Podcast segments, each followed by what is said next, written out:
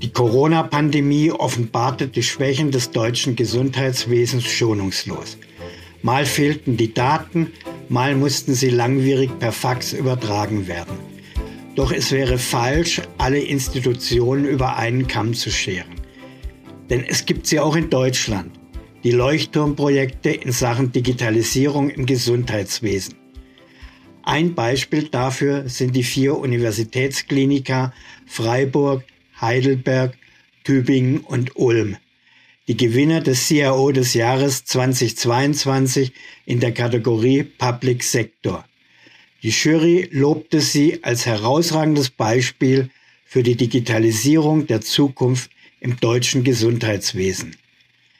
Mit zwei Vertretern der Preisträger diskutiere ich darüber, wie Digitalisierung im Gesundheitswesen geht.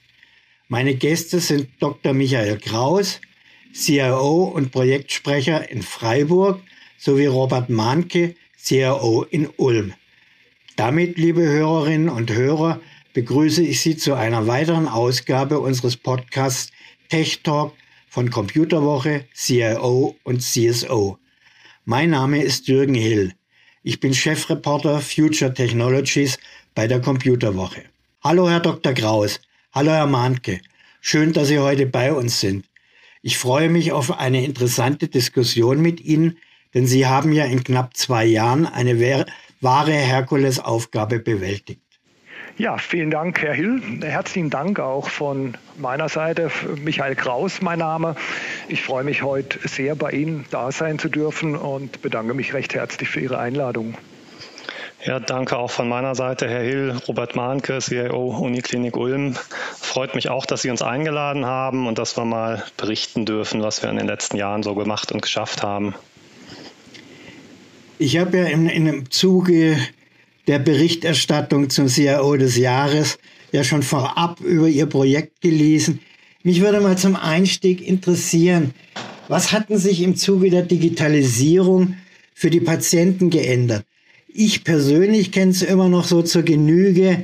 Wenn ich einen Impftermin will, dann muss ich mit ständig belegten Telefonleitungen kämpfen werde ich überwiesen zu einem Facharzt oder sonstigen, dann darf ich teilweise die Untersuchungsergebnisse im Umschlag unterm Arm mitbringen oder irgendwelche Daten müssen vom Arzt mühselig auf CD gebrannt werden. Also was hat sich bei Ihnen mit, mit der Digitalisierung für, für mich als Patient geändert? Ja, ich kann gerne mal beginnen. Ich glaube, ähm, Sie hatten vorher ja auch Corona angesprochen. Corona äh, war, glaube ich, so ein Kristallisationspunkt, äh, wo sich dann auch gezeigt hat, was haben wir vorbereitet im Bereich der digitalen Transformation, wo stehen wir. Und äh, ich glaube, bei Corona haben wir es nachher doch sehr stark gesehen. Ähm, es hat sich sehr gut für die Patienten auch verändert, äh, dass wir eben auch digitale Formate nutzen konnten. Ähm, wir haben recht schnell beispielsweise Videosprechstunden äh, etabliert. Ähm, bislang ein, Ding, was man an den Kliniken nur sehr rudimentär äh, gekannt hat. Das waren Sprechstunden mit Patientinnen und Patienten in Ulm. Robert, ihr hattet auch sehr interessante äh, Formate wie beispielsweise äh, Gruppentherapien es gab aber auch, ich glaube, das muss man auch dazu sagen, es gab auch äh, traurige Momente. Es gab Besucherstopps in den Kliniken. Es gab auch die Situation, dass sich Angehörige von äh, ihren äh, kranken Mitmenschen äh, dort verabschieden mussten per Videokonferenz. Stark haben wir natürlich auch die Dinge genutzt äh, fürs Besuchermanagement über die Patienten-App beispielsweise bei uns in Freiburg äh, um eben auch einen geregelten und einen sicheren Zugang der wenigen Besucherinnen und Besucher, die dann auch zugelassen waren, zum Krankenhaus äh, zu ermöglichen. Ich glaube, wichtig aber, ähm, man muss auch vorbereitet sein auf die Dinge. Und ähm, viele äh, Dinge, die jetzt bei Corona relativ schnell an die Oberfläche gebracht wurden, äh, waren natürlich auch vorbereitet. Ähm, wenn Sie beispielsweise äh, jetzt äh, im interdisziplinären Tumorzentrum bei uns in Freiburg als Patient äh, ankommen, ähm, haben Sie jetzt auch die Möglichkeit, eine Patienten-App zu nutzen, wo Ihnen auch Termine schon mal signalisiert werden. Wenn Sie dort ankommen ähm, und Sie haben schon mal einen Vortermin gehabt, äh, Sie checken sich ein am Online-Terminal, das Sie haben und Sie werden dann eben auch direkt zu den Funktionsbereichen, zu den Ärztinnen und Ärzten weitergeleitet. Das sind Dinge, die natürlich sehr viel nutzen. Wenn Sie stationär auf Station sind, ähm, ähm, haben Sie natürlich nicht mehr den schönen alten Fernseher, sondern Sie haben dort ein Infotainment. Natürlich können Sie dort die Tageszeitung lesen oder auch normal Fernseh gucken. Aber äh, Sie haben auch eine Prozessunterstützung. Sie kriegen signalisiert, äh, wenn Sie eine Untersuchung haben. Und ähm, wir kennen ja auch alle den Pflegenotstand. Äh, durch Servicerufe haben wir natürlich auch die Möglichkeit, dort beispielsweise das Glas Wasser oder den Kaffee, den sich ein Patient wünscht, ähm, von anderen Personen bringen zu lassen, als eben das durch die Pflege ist. Und wenn es dann wieder nach Haus geht, äh, beispielsweise die Bereitstellung von Dokumenten über die App, Jetzt muss man aber auch dazu sagen, wir sind natürlich ein sehr hoch regulierter Bereich. Wir haben äh, in den Krankenhäusern nicht alles selbstständig in der Hand. Wir haben also auch viele Regeln, das kennen Sie auch bei Ihrem Arztbesuch. Sie müssen alle Vierteljahr Ihre Krankenversichertenkarte dort äh, reinbringen. Wir haben Regelungen der Telematikinfrastruktur, die wir zu berücksichtigen haben. Und äh, es ist natürlich schon grässlich, wenn Sie überlegen, äh, Sie brauchen mal, äh, wenn Sie alle Dokumente durchlesen von der Einwilligung, vom Datenschutz, von den Versicherungsthemen und Sie würden das wirklich durchlesen wollen, dann sind Sie 20 Minuten dran. Und äh, das sind natürlich Themen, wo wir jetzt sehr stark auch dran arbeiten, das Onboarding noch weiter nach vorne zu verlagern, sodass ich zu Hause nicht in dem Stress, wenn ich äh, normalerweise bin, wenn ich in ein Krankenhaus kommen kann, das zu Hause ausfüllen kann, lesen kann, wo ich mir vielleicht auch helfen lassen kann von meinen Kindern, Enkeln, je nachdem, äh, äh die dann auch digital affin unterwegs sind. Der Herr Graus hatte angesprochen, dass Sie in Ulm auch zum Beispiel Therapiesitzungen gemacht haben. Was, was kann ich mir da, darunter vorstellen? Eine Videosprechstunde kann ich mir vorstellen, weil ich während Corona dauernd mit Teams gearbeitet habe. Aber eine Therapiesitzung, es fällt mir noch ein bisschen schwer. Ja, es ist im Grunde das, was der Name tatsächlich sagt. Also die größte Nachfrage, die wir hatten, waren aus den therapeutischen Fächern bei uns, Kinder- und Erwachsenenpsychiatrie und auch Psychosomatik, die ja zum Teil äh, langgehende Therapievorgänge haben, äh, über Monate oder sogar Jahre und wo eine Unterbrechung dieser Therapie je nach Zustand des Patienten und der Diagnose wirklich auch fatale Auswirkungen haben kann.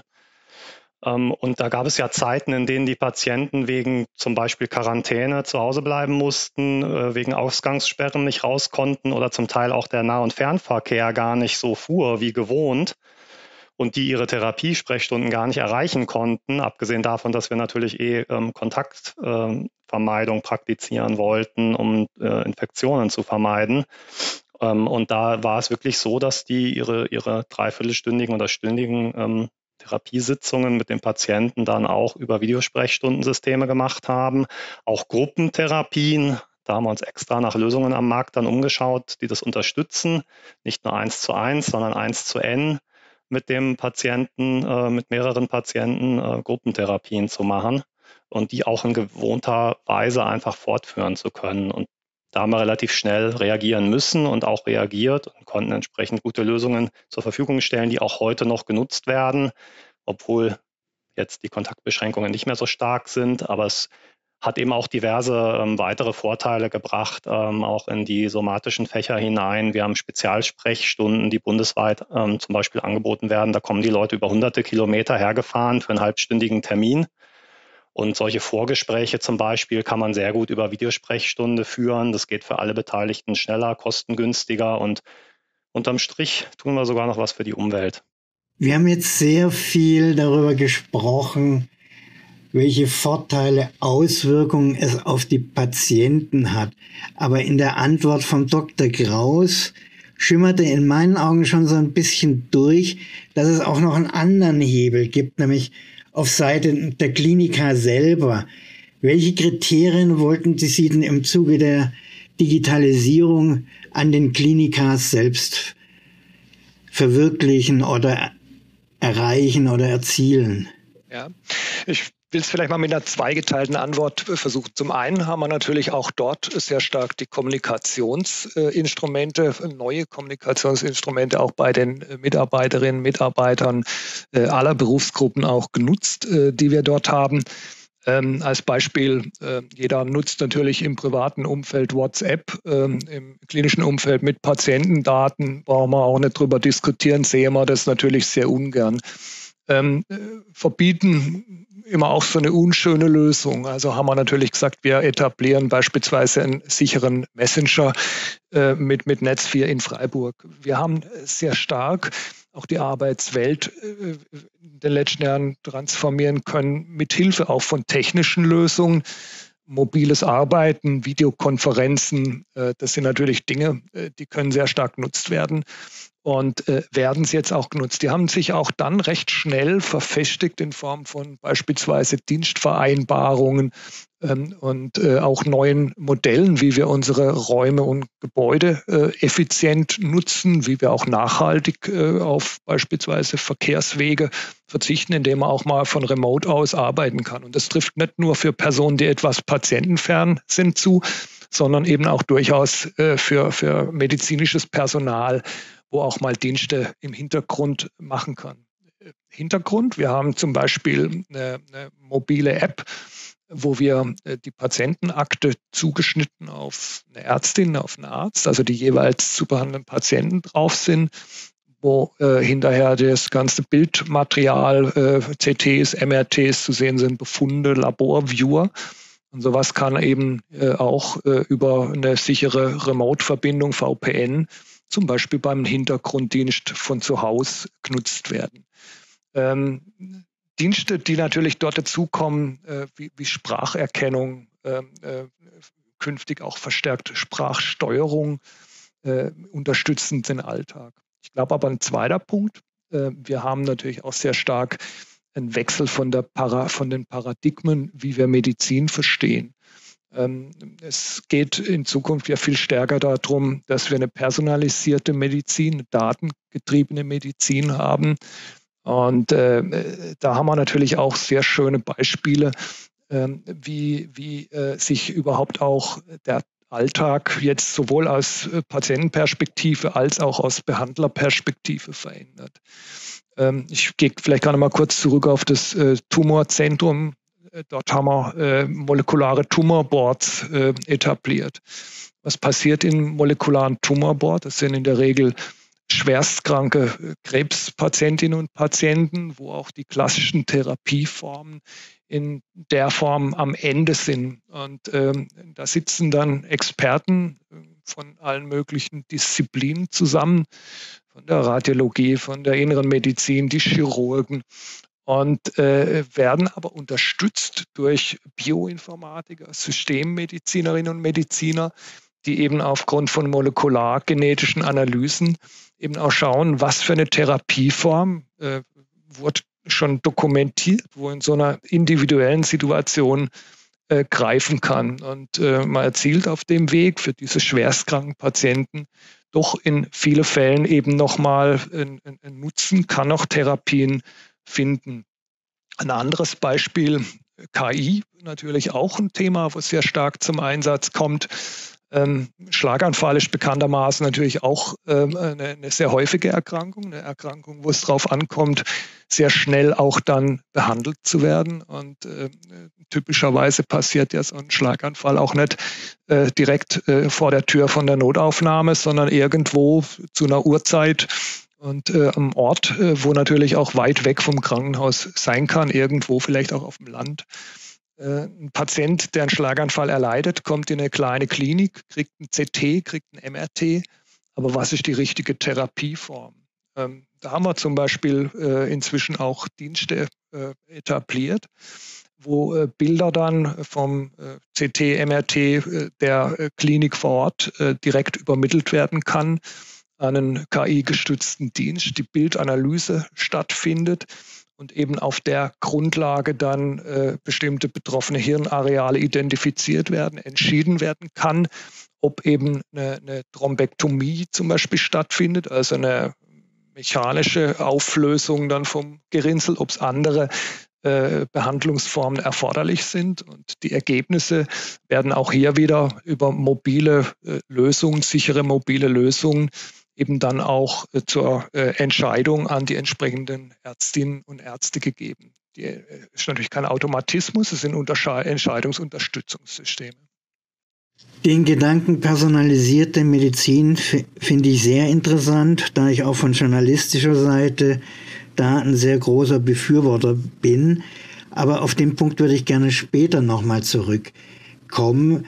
Was ich sehr eindrucksvoll fand, war Ihre Schilderung von Mobile Work für die Ärzte und für das medizinische Personal, auch die Option Remote Work zu machen, vor allem vor dem Hintergrund, es ging ja derzeit wieder durch die Medien, dass die Kliniker am Anschlag sind, dass teilweise Ärzte pro Woche 65 Stunden arbeiten und langsam so auf dem sprichwörtlichen Zahnfleisch daherkommen. Inwieweit konnten Sie denn diese Arbeits- oder können Sie diese Arbeitslast mit Hilfe der Digitalisierung irgendwo reduzieren oder die Leute etwas entlasten oder wäre das, was Digitalisierung anbetrifft, einfach nur ein frommer Wunsch?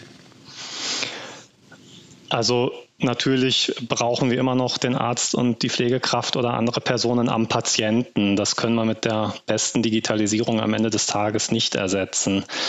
Aber es ist tatsächlich so, dass wir durch gerade durch diese Themen Heimbefundung ähm, äh, oder ähm, überhaupt das Arbeiten der medizinischen Kräfte von zu Hause aus, dort wo es eben möglich ist, es schon geschafft haben, auch ähm, zu überbrücken. Ähm, ich gebe mal ein Beispiel vielleicht. Ähm, wir haben die Radiologen großteils befähigt, von zu Hause aus wirklich radiologisch zu befunden. Die haben da komplette Workstations, die geprüft sind und abgenommen. Ähm, da gibt es ja strenge Vorschriften, regulatorische, wie das zu erfolgen hat.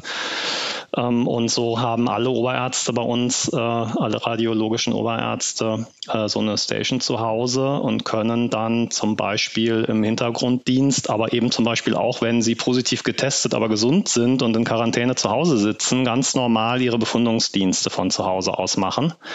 Und das kompensiert natürlich schon Ausfälle, die wir sonst hätten. Dieser Mensch, dieser Arzt wäre sonst äh, nicht ins Büro gekommen, nicht in die Klinik gekommen, hätte nicht befunden können.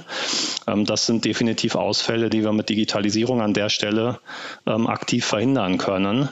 Ähm, nichtsdestotrotz ist in den Kliniken viel los und, und an der Front das medizinische Personal immer noch sehr stark ausgelastet und gerade in diesem Kontext Corona ja auch emotional durchaus stark belastet an vielen Stellen. Sie hatten jetzt beide etliche Beispiele genannt. Personalisierte Medizin, Mobile Work, vorher hat was mit den Patienten. Wenn Sie mal so zurückschauen, wo würden Sie denn den größten Hebel sehen?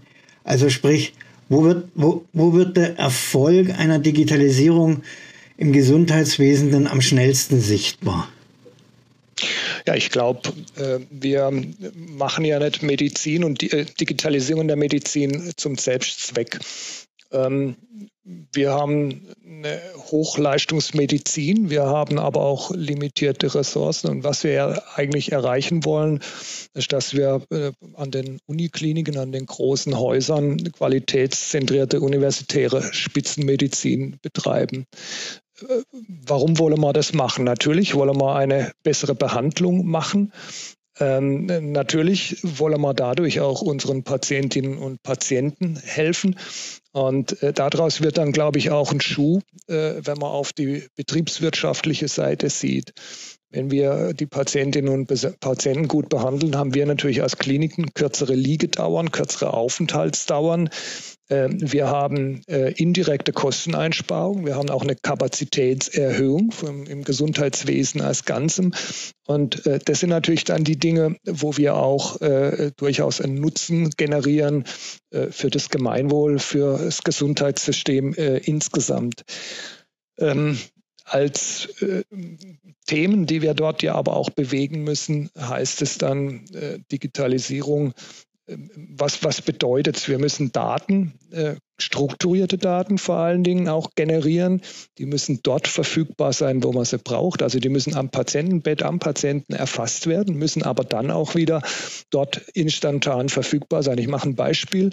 Ähm, früher hat man natürlich, oder das war auch Pflicht in den Häusern, ist es heute auch noch, dass man Qualitätsberichte macht.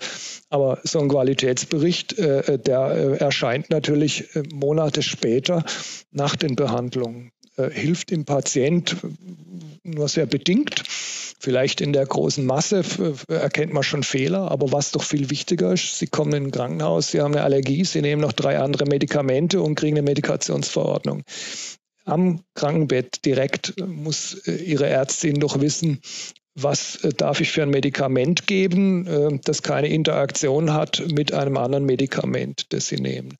Also Sie brauchen Online-Qualitätssicherung.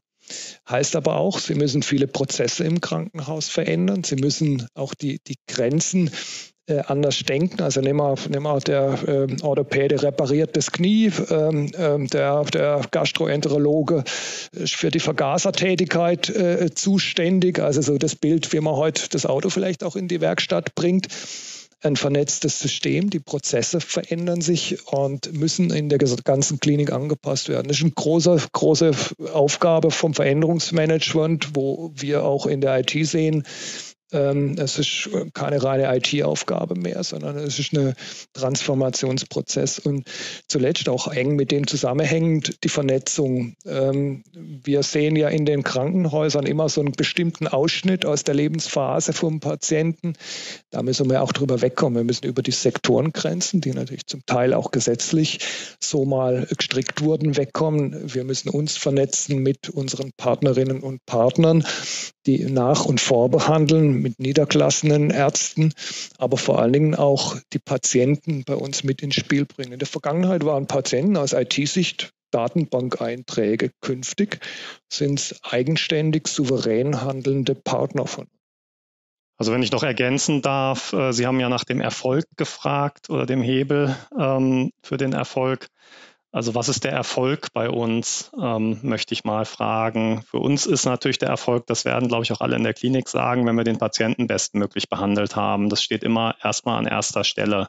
Trotzdem unterlegen wir natürlich anderen Zwängen und Rahmenbedingungen. Auch wir müssen gucken, dass wir wirtschaftlich arbeiten mit dem, was wir bekommen ähm, und dass wir mit den Entscheidungen, die wir treffen, und da spielt Digitalisierung auch eine erhebliche Rolle, äh, schauen, dass wir auch an, an dem Aspekt Finanzen und Wirtschaftlichkeit ähm, drehen können. Und es, es gibt ja eine Studie von McKinsey, ähm, die, die sagt, es würden ca. 42 Milliarden Euro quasi auf der Straße liegen im Gesundheitssystem, die man nur einsammeln müsste, indem man digitalisiert.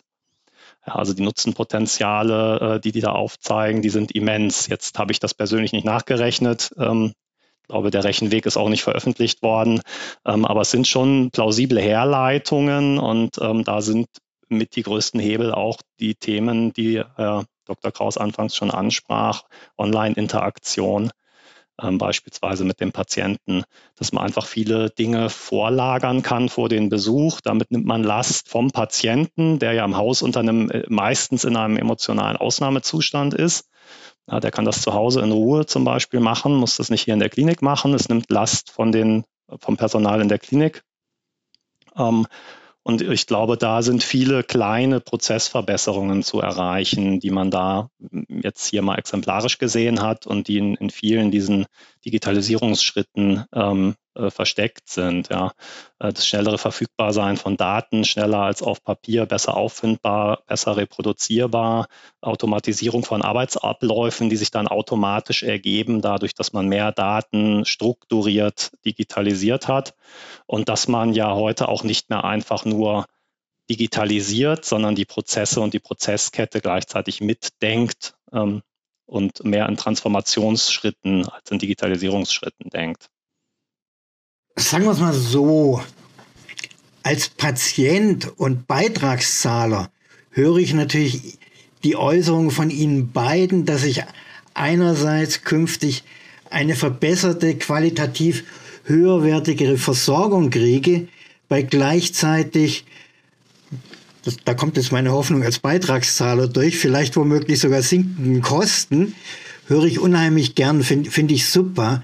Sie sprachen aber gleichzeitig auch an die Vernetzung mit anderen Playern, um zum Beispiel die Vorgeschichte eines Patienten kennenzulernen, aber auch der Herr Manke jetzt zum Schluss, dass das Ganze nicht nur eine Frage de, eines Digitalisierungsprozesses ist, sondern gleichzeitig eines Transforma Transformationsprozesses. Deswegen wäre jetzt mal meine Frage, wo war denn für Sie aus IT-Sicht, ich glaube, allein vier Kliniker zusammenzubringen, war schon eine große Herausforderung. Aber wo waren für Sie aus IT-Sicht so, wo lagen die größten Herausforderungen? Ja, ich glaube, ähm, das Beispiel, das Sie ansprechen, ähm, der, äh, die Gründung von der Universitätsmedizin äh, Baden-Württemberg, ein Verbund der vier Unikliniker, ist da ein sehr, sehr äh, gutes Beispiel. Und ich, ich glaube auch letztendlich ein, ein zukunftsweisendes Beispiel, das wir an vielen Stellen brauchen. Wir haben, Sie haben es ja auch gesagt, limitierte Ressourcen. Wir haben umgekehrt aber auch ähm, perspektivisch mehr Möglichkeiten im Gesundheitswesen. Ähm, es wird also einen Umbau geben, der findet ja schon statt ähm, zu großen äh, Backbones, sage ich mal, ähm, den Uniklinika, großen Maximalversorgern als Hubs für die Gesundheitsversorgung, die sich in Regionen auch vernetzen äh, mit äh, Mitbehandlern, Zuweisern, äh, spezialisierten Praxen vor Ort. Es äh, wird eine stärkere Ambulantisierung insgesamt auch geben. Aufenthaltsdauern werden reduziert. Vieles kann auch technologisch inzwischen besser ambulant gemacht werden. Und äh, da sind genau diese Modelle, glaube ich, äh, wegweisend, wo wir sagen, wir vernetzen uns. Denn ähm, wir dürfen ja nicht in jedem Haus äh, meinen, äh, da neigen vielleicht auch mal die Universitäten, die Universitätskliniker dazu.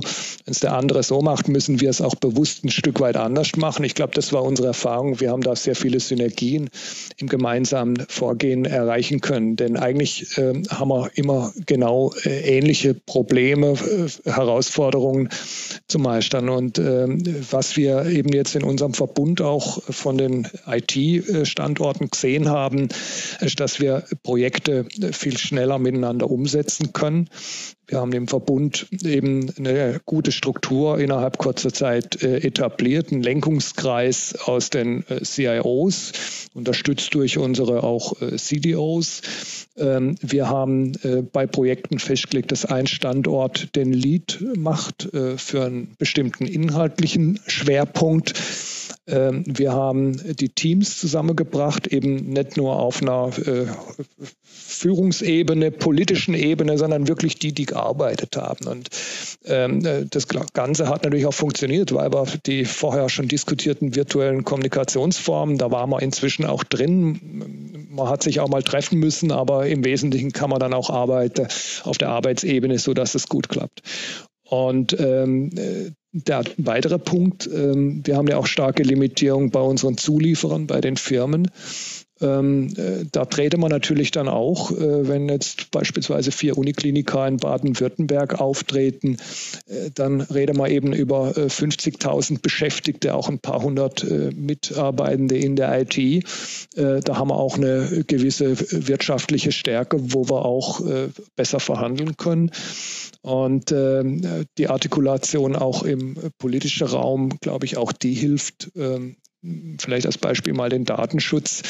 Ähm, wir haben dort natürlich auch ein paar Themen gesehen, wo wir auch neue Betriebskonzepte brauchen, die sich mehr in Richtung der Cloud orientieren. Und ähm, da war ja in der Vergangenheit noch alle Länder, Bundesländer haben unterschiedliche Regelungen in ihren Krankenhausgesetzen, wie Cloud genutzt werden darf, beziehungsweise dass Cloud überhaupt nicht genutzt werden soll in einigen äh, Bundesländern.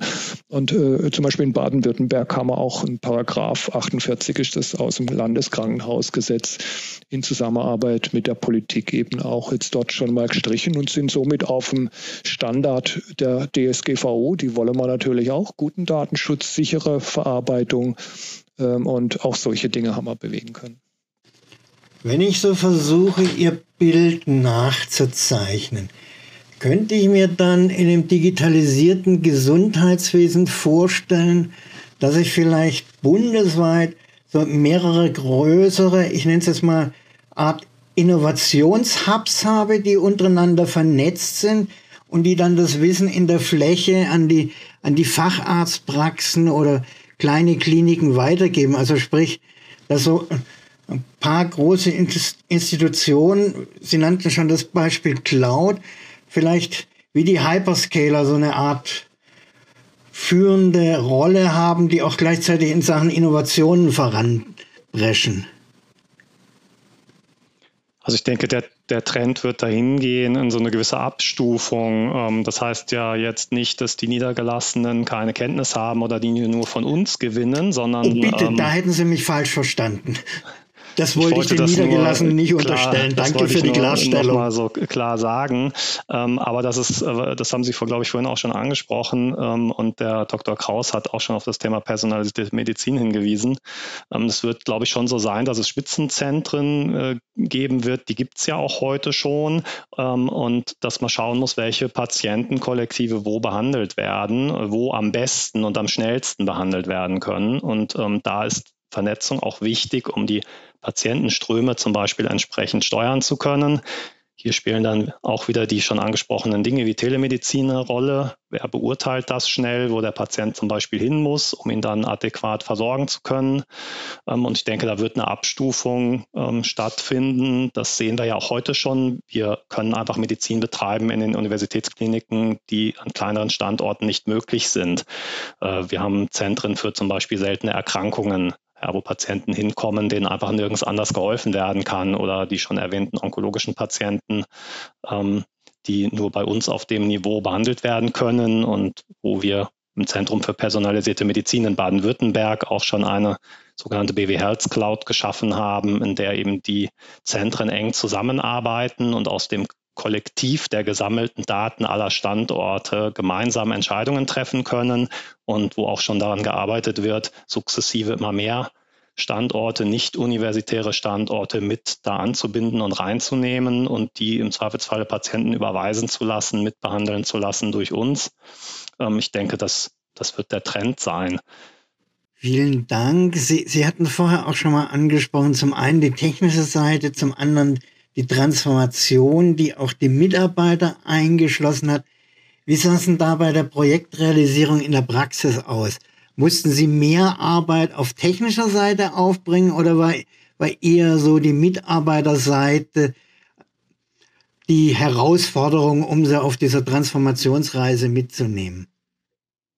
Also innerhalb der IT ähm, hat sich ja vieles in erster Linie abgespielt. Da hatten wir keinerlei Schwierigkeiten. Also wir haben während der Corona-Pandemie und auch im Rahmen dieses Förderprojekts und dieser Verbundprojekte ja eher mehr zu tun gehabt, muss man schon sagen. Während andere Kurzarbeit waren, haben wir eher mal ein Wochenende durchgemacht. Das hat aber äh, super geklappt. Ich denke, wir haben auch viele hochgradig intrinsisch motivierte Mitarbeiter. Man arbeitet ja auch nicht im Gesundheitswesen nur glaube ich, um Geld zu verdienen. Viele haben da schon auch einen ideologischen Hintergrund, ähm, warum sie da sind.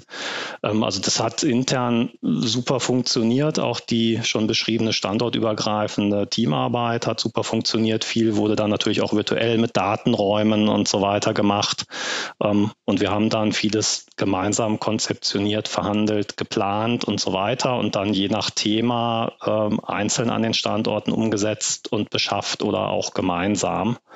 Ähm, wir mussten in der Zeit natürlich auch viel aus dem Bestand irgendwo realisieren. Von den äh, Kunden, also den Ärzten und Pflegekräften im Haus her, war die Motivation ebenfalls sehr, sehr groß aus meiner Wahrnehmung, zumindest in Ulm, da mitzuwirken, weil die auch gesehen haben, wie wir ihnen helfen können und wie digitale Prozesse, Digitalisierung, digitale Transformation sie da auch hilft. Und ich denke, da war diese Notlage einer Pandemie durchaus ein Katalysator, der geholfen hat, dass man einfach Dinge nochmal überdenkt, sich mal auf was einlässt.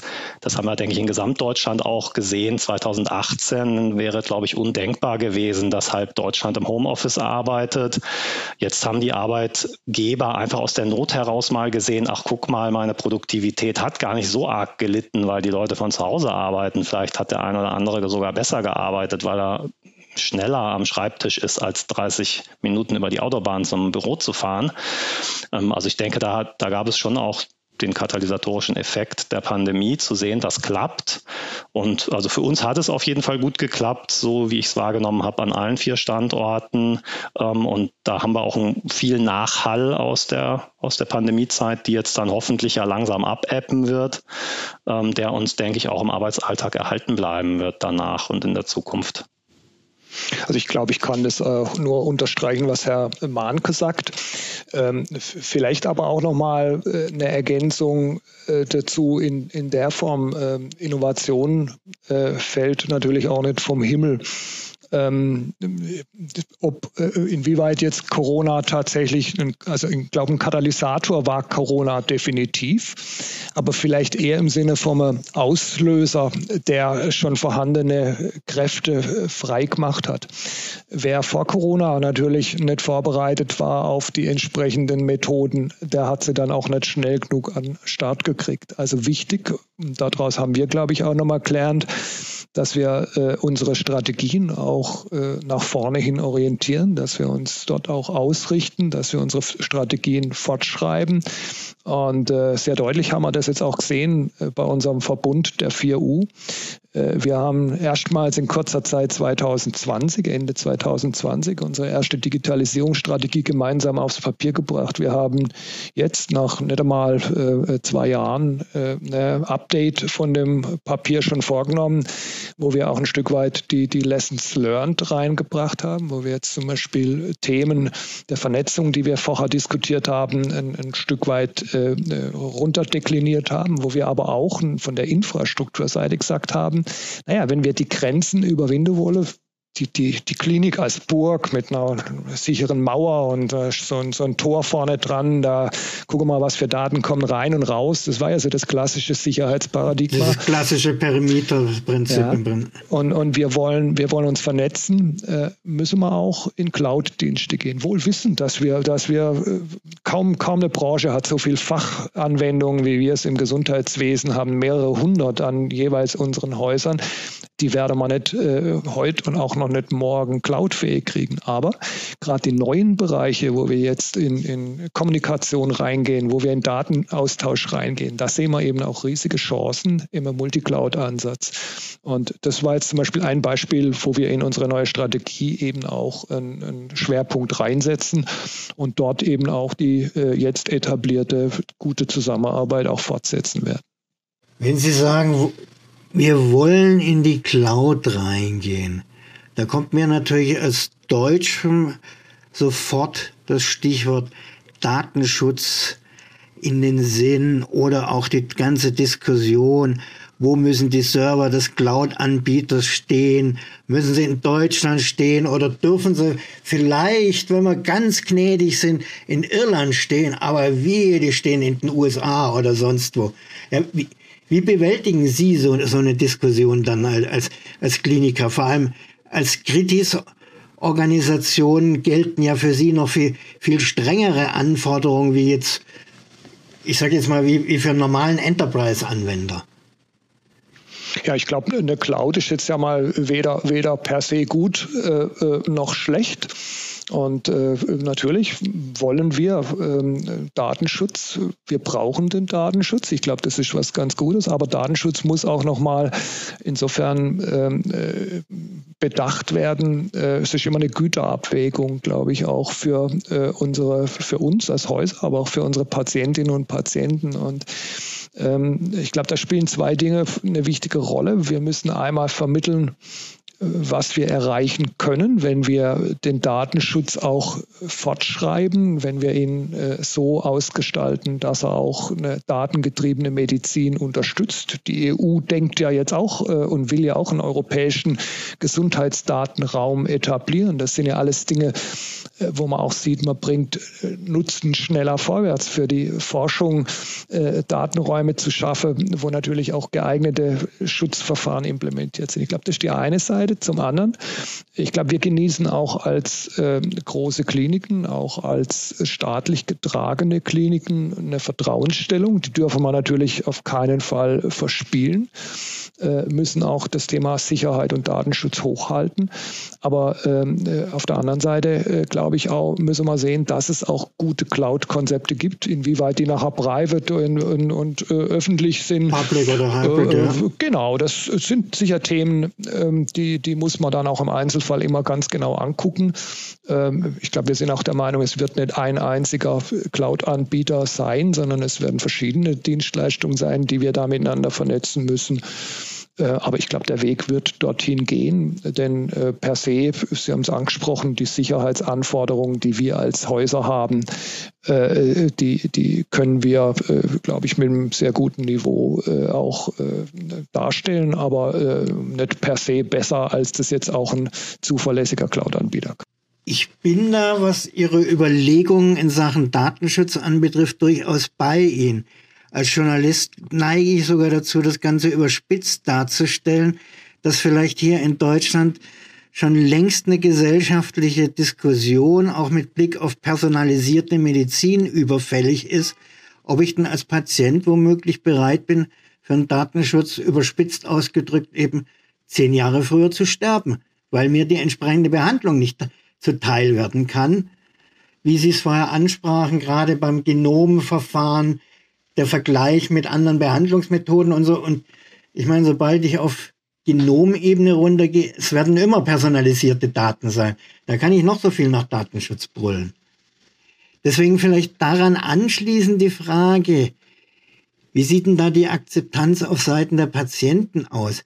Erkennen die diese Chancen oder, oder wird da eher so mit, mit dem Blick auf Datenschutz einfach dicht gemacht und gesagt, na, das will ich nicht? Also ich äh, kann das Klischee gar nicht bestätigen aus meiner Beobachtung, dass das tatsächlich so ist.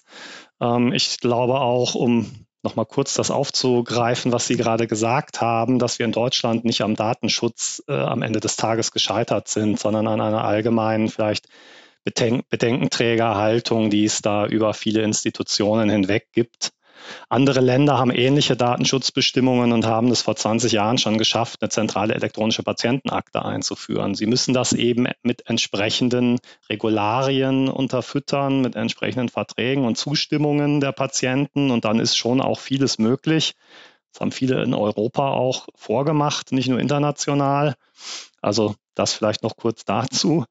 Ähm, zurück zur Akzeptanz der Patienten. Also ich glaube, die sind durchaus bereit, ähm, ihre Daten äh, zur Verfügung zu stellen. Und ich glaube auch, dass äh, viele sich sehr bewusst sind, was sie da tun und wie ihnen das in der Behandlung helfen kann.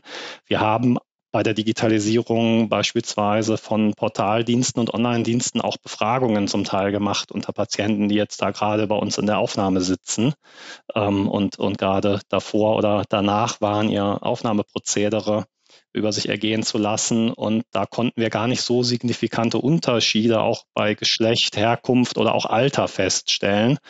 Ähm, das ist im Gegenteil so, dass viele das, ähm, wie vorhin schon erwähnt, gar nicht schlecht fänden, wenn sie manche Dinge in Ruhe von zu Hause machen könnten. Also ich glaube, ähm, wurde gerade auch schon vom Dr. Kraus angesprochen, wir haben eine gewisse Vertrauensstellung als deutsche Klinik in Deutschland, die wir da auch durchaus nutzen können. Das müssen wir natürlich oder dem müssen wir natürlich auch gerecht werden und das auch erfüllen. Aber dazu sind wir in der Lage. Man kann das vertraglich absichern. Ähm, also von daher glaube ich, wie gesagt, da ist viel mehr möglich, als wir das heute schon tun. Und das auf den Patienten zu schieben als Ursache, dass das nicht vorwärts geht, glaube ich, das ist sehr, sehr kurz gedacht oder das rutscht vielleicht bei einem polemischen Politiker so raus. Ähm, kann ich nicht teilen. Höre ich gerne dass sie es nicht teilen können. Vielleicht zum Schluss noch eine Frage. Einer von Ihnen beiden hatte vorher schon so ein, zwei Lessons learned angedeutet. Welche Tipps würden Sie denn, wenn Sie auf die letzten zwei Jahre Projekterfahrung zurückblicken, IT-Verantwortlichen mit auf den Weg geben, die vor ähnlichen Digitalisierungsprojekten stehen? Ich würde gerne einen Spruch zitieren, der bei meinem ersten Abteilungsleiter an der Wand hing. Ähm, da stand, alle sagten, das geht nicht. Da kam einer, der wusste das nicht und hat es gemacht. ja, also ich, ich glaube, es ist so, dass man manche Dinge einfach anpacken muss. Ähm, und da hatte ich mit den drei Kollegen, mit den drei CIO-Kollegen einfach super Partner. Äh, und da arbeiten wir hier einfach gut zusammen und haben eine super Mischung geschafft aus ausreichend planen und konzipieren, was man schon auch braucht, aber eben dann auch hands-on einfach mal tun und umsetzen und sich nicht zu Tode planen. Ja, also man braucht irgendwie eine Zielrichtung, man muss schon wissen, was man will, aber man darf sich dann auch nicht verrennen. Ähm, ich glaube, das ist tatsächlich einer der wirklichen Kernpunkte. Ähm, und man darf sich nicht als äh, Konkurrenz verstehen, was wir ja hier auch nicht sind. Also ich denke, es ist gut, wenn man einfach andere Partner desselben Marktes auch mit einschließt. Ähm, wir haben das ja gesehen bei einem der CIO-Kollegen aus Berlin, äh, dem CIO der Berliner Verkehrsbetriebe, der auch einen äh, CIO des Jahres Award bekommen hat, der ja eine App geschaffen hat, die es schafft, ähm, alle Verkehrsmittel quasi in Berlin in einer App zu vereinen. Und der sieht die E-Scooter und die Bikes und die Ubers und so nicht als Konkurrenz, sondern der gibt denen eine Plattform, dass sie ohne eigenes Auto innerhalb von Berlin über ein Ticket von A nach B kommen mit allen dazu notwendigen Verkehrsmitteln ähm, und hat letztlich damit den Umsatz von allen gesteigert ähm, und vielleicht ein, zwei Autos von der Straße weggebracht. Und ich glaube, man muss andere Denkansätze manchmal verfolgen, sich vielleicht von klassischen Mustern verabschieden und sagen, ne, wir sind keine Konkurrenten, wir sind Partner, wir sind keine Rivalen, wir tun uns zusammen, um unser Marktsegment insgesamt effizienter zu machen, zu erhöhen oder ähnliches. Und ähm, ich glaube, dann ist viel mehr möglich, als wir vielleicht manchmal denken. Als Beitragszahler höre ich natürlich von Ihnen lieber den Punkt effizienter wie das Marktsegment größer zu machen. Wenn Sie mir die gehässige Bemerkung erlauben. Selbstverständlich. Von Ihnen, Herr Dr. Kraus, noch Ergänzung? Ja, ich glaube, äh, Herr Mahnke hat äh, wichtige Punkte genannt gehabt, äh, denen ich mich auch voll und ganz anschließen kann. Ähm, wichtig, glaube ich, dass wir äh, eine Vision haben, wo wir hinwollen, wie wir Gesundheitswesen verstehen, wo wir die Verbesserungspotenziale sehen. Ähm, ich verspüre auch, dass wir dort auch sehr starke Rückendeckung äh, haben von unseren Vorständen, äh, von unseren Leitungen in den Häusern, dass die Denke auch dort angekommen ist. Und ich glaube, das ist ein wichtiger Punkt. Wir müssen die Botschaften auch äh, nicht technisch rüberbringen, auch in die Politik, in die Bevölkerung tragen. Es geht ja nicht nur um Krankheit, sondern es geht um, um Gesundheit als äh, unser, unser wichtigstes Gut äh, letztendlich auch. Ähm, es geht natürlich auch um viel Geld, Gesundheitswirtschaft ist größer als die Automobilindustrie vom, vom jährlichen Volumen.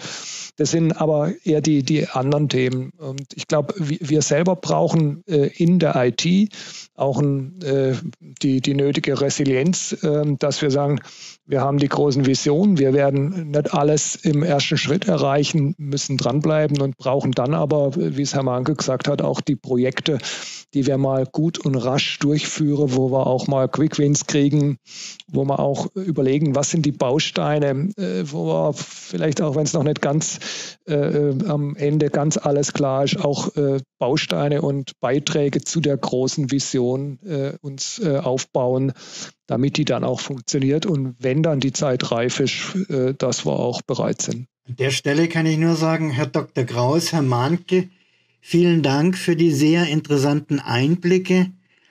Als wissbegieriger Journalist würde ich jetzt zwar einerseits das irgendwo so mal am liebsten testen, wie denn Ihre Schilderungen dann in der Praxis aussehen, aber umgekehrt muss ich natürlich sagen, als Mensch Jürgen Hill muss ich natürlich auch sagen, ich hoffe eigentlich, dass ich es nie in der Praxis mal testen muss, wie gut Ihre Digitalisierung funktioniert. Also von daher an dieser Stelle wirklich Nochmal vielen Dank und ich wünsche Ihnen viel Erfolg bei den weiteren Digitalisierungsschritten. Bleiben Sie gesund, Herr Hill, und vielen Dank für das Gespräch. Ja, vielen herzlichen Dank. Herr Dr. Kraus, Herr Mahnke, das waren interessante Einblicke, wie Digitalisierung im Gesundheitswesen funktionieren kann und was dabei zu beachten ist.